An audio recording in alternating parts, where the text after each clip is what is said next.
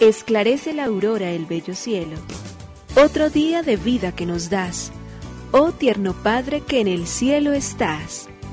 A esta hora, unamos nuestros corazones en alabanza al Señor, Creador de todo cuanto existe. Compartamos el Evangelio. Reflexionemos en su palabra. Esto es, Esclarece la Aurora, con el Padre Antonio Ramírez. Bienvenidos.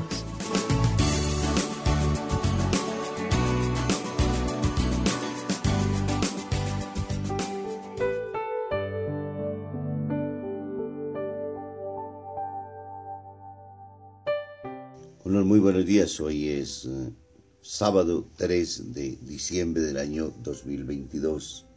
Hoy es fiesta de un gran misionero, San Francisco Javier, y nos queremos encomendar a su patrocinio, a su gracia, que nos ayude a conocer y amar profundamente a Dios y ante todo nos ayude también a reconocer la fuerza de su gracia en el mundo tal y conforme como Él obra. Padre bueno, al inicio de esta jornada estamos de rodillas delante de ti. Queremos darte gracias de todo corazón. Queremos que de nosotros surja, salga ese profundísimo suspiro que termine por decir, Señor, eres el creador de todo cuanto existe, eres la bendición, eres la misericordia, eres la justicia, eres la santidad. Tú eres el que has hecho todo cuanto existe y no tenemos sino palabras para agradecerte en este día y para decirte, Señor, toma mi vida, toma mi existencia. Permite, Señor, que cada pensamiento, cada palabra, cada respiro de este día, de esta jornada, sea un momento para agradecerte a ti profundamente por toda esta bondad, la cual has constituido absolutamente todo. Tú eres la razón y el sentido de cuanto existe. Si nosotros nos ponemos a ahondar y a preguntarnos quién es el Hacedor, pero particularmente quién es el que ha hecho con tanta sabiduría, quién ha constituido las leyes y las fuerzas de la naturaleza misma, quién le ha dado el poder al ser humano para que obre y actúe tal y conforme como obre y actúa en la tierra, quién ha creado con tanta armonía todo lo que existe, solamente Dios. Nadie más puede entonces. Y por ello la razón es que tú eres el creador, tú eres el Señor, tú eres la fuerza, tú eres el poder, tú eres la gracia. Sin ti no hay absolutamente nada. Sin ti no somos nada, Señor. ¿Cómo podríamos existir si no nos podemos dar a nosotros mismos esa posibilidad? Porque tenemos que ser hechos por otro que está fuera de nosotros y que es superior a nosotros mismos. Te reconocemos como Dios, te celebramos como el Dios de nuestras vidas, doblamos ante ti, Señor, la rodilla y te decimos, Señor, te creemos, te amamos, te servimos, porque cuando consideramos la obra de tus manos no podemos encontrar ningún arquitecto diferente al que eres tú, Señor.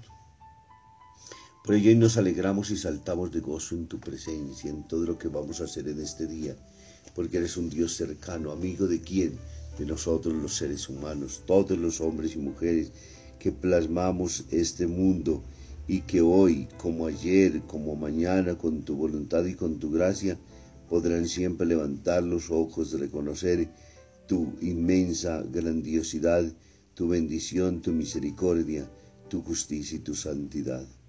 Señor, queremos ponernos entonces en tus manos, queremos iniciar esta jornada dándote gracias, bendiciendo tu nombre y diciendo, Señor, queremos que cuenten con nosotros a pesar de lo limitados que nosotros somos. Por ello te decimos gracias, Señor, Creador del universo. Nos unimos a la Iglesia Universal que ora. Esclarece la aurora el bello cielo otro día de vida que nos das. Gracias a Dios, Creador del universo, oh tierno Padre que en el cielo estás. Nuestras voces unimos al concierto que el universo eleva ya en tu honor.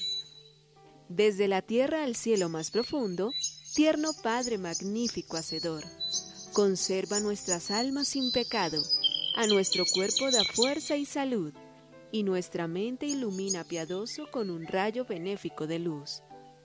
Por nuestra amada patria suplicamos, por la iglesia elevamos oración, por nuestros amados padres y familia, siempre dichosos los hagas tú, Señor. En tu santo nombre, comenzamos este día de vida que nos das.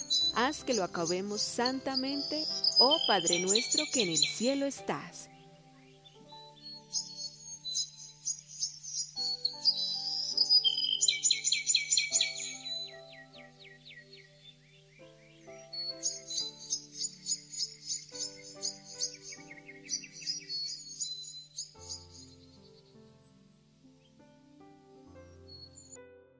un guardia que no sabía lo que estaba guardando. Un amigo mío, alcalde de una gran ciudad, se preguntó con asombro qué hacía un cierto guardia que vigilaba diario un determinado jardín. Investigando descubrió que hacía siete años le habían ordenado que un guardia vigilase aquel jardín y en el que habían pintado recientemente todos los bancos para evitar que la gente se untara con ellos. Y siete años después, cuando los bancos no solo se habían secado, sino que habían perdido su pintura, allí seguía aquel guardia a diario vigilando.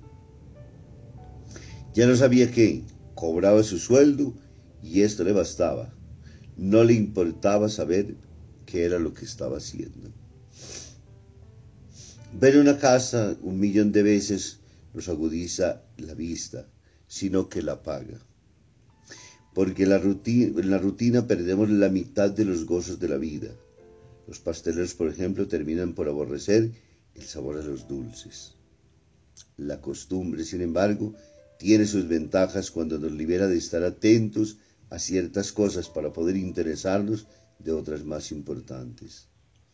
Bajamos una escalera sin tanto pensar dónde ponemos los pies y así podemos seguir pensando y hablando riendo y gesticulando con toda espontaneidad. La rutina es una terrible enemiga de nuestra vida, de lo que nosotros somos, de lo que nosotros hacemos. Todos los días tenemos la gracia siempre de querernos renovar y de renovar todo lo que está, que tengamos ojos nuevos siempre para verlos. Lectura del Santo Evangelio según San Mateo capítulo 9, versículo del 35 al versículo 8 del capítulo 10. En aquel tiempo Jesús recorría todas las ciudades y aldeas, enseñando en sus sinagogas, proclamando el Evangelio del reino, y curando toda enfermedad y toda dolencia. Al ver a las muchedumbres, se compadecía de ellas, porque estaban extenuadas y abandonadas como ovejas que no tienen pastor. Entonces dice a sus discípulos, La mies es abundante, pero los trabajadores son pocos. Rueguen pues al Señor de la mies que mande trabajadores a su mies.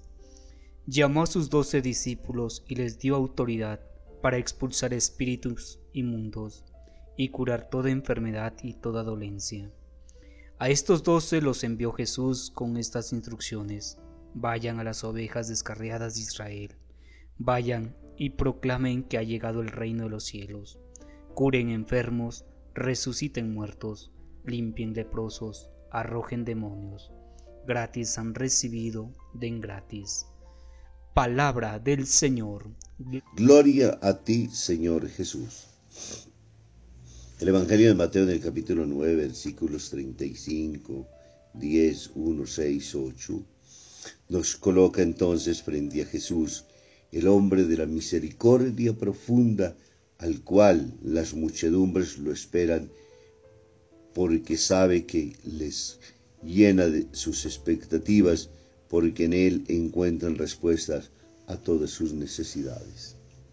Y para ello Jesús entonces recorre ciudades y aldeas, enseñando en las sinagogas, proclamando el Evangelio del reino, pero ante todo curando las enfermedades y toda dolencia. ¿Qué siente Jesús? Una compasión extrema que hace que de su propio ser la compasión es sentir, es un temblor interno, es un conmoverse las entrañas, es un sentir dentro para salir a dar a todos aquellos que están fuera. Jesús suele y sabía hacerlo siempre con una delicadeza única en la vida de todos los seres humanos. Considera en todos los tiempos siempre que somos como ovejas sin pastor. El ser humano podrá encontrar muchas cosas sobre esta tierra, podrá encontrarse con mucha gente, podría sentir muchas seguridades, podrá buscar muchas metas, podrá todo lo que se le antoje, pero finalmente una piedra de reparo, un pastor que se ocupe desinteresadamente de las relaciones y que lo dé absolutamente todo por los otros, solamente en Dios. El único que nos ha enseñado a amar sin esperar absolutamente nada. El que nos ha enseñado a superar esas limitaciones propias de la naturaleza que nos castran porque nos pone siempre en el juego interpersonal, pero buscando siempre intereses individuales, no siendo capaces de reconocer que la vida tiene sentido cuando la damos sin espera de ningún tipo de recompensas. Y esa es la característica más profunda que Jesús tiene, y por ello sale al encuentro absolutamente de todos.